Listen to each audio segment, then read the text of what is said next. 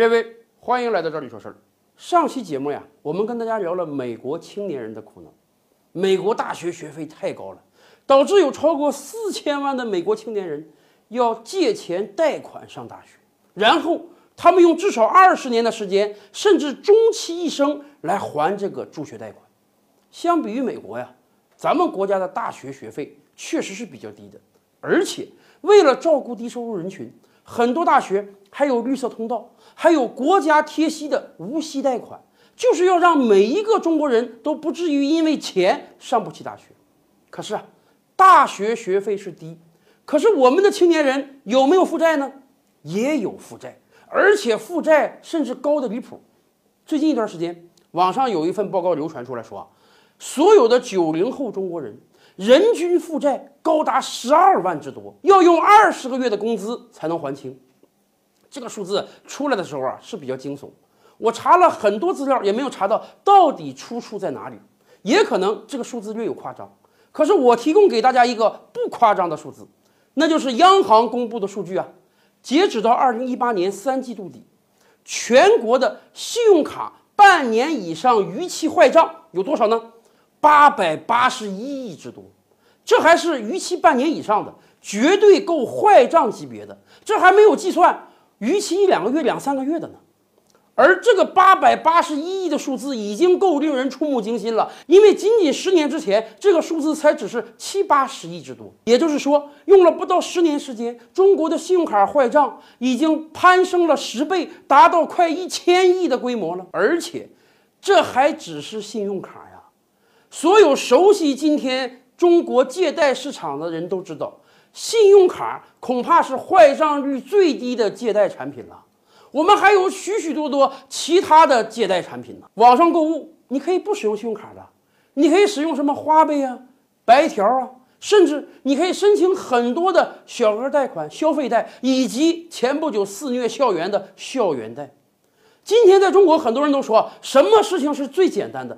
借钱是最简单的，只要你有一张身份证，你有一张实名电话卡。你就几乎可以在几十个平台非常轻松的借到大把现金，甚至有很多青年人都总结出来了：哎呦，我可以拆了东墙补西墙，借了东家还西家。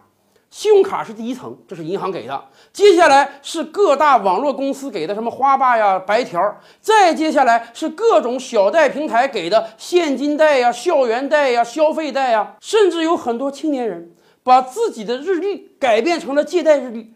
牢牢记住每月的几号要还哪一家，每月的几号必须从哪一家洗出来钱还上一家。我跟大家讲，像这样认真计算自己的还款日期，并且在自己的辛勤计算之下还得起每一家没有逾期的，那都算不错喽。还有很多人在拆了几家墙之后，突然发现，不论自己怎么努力都还不上，甚至自己每个月的工资连利息都还不上。上期节目我们就说了。国家相关部门正在考虑个人破产法的立法，为什么？今天还不起钱的老赖太多了。我们上期节目就说，不排除有那么百分之十、百分之二十是恶意性的不还钱，自己有钱自己转移资产，然后逍遥快活去了。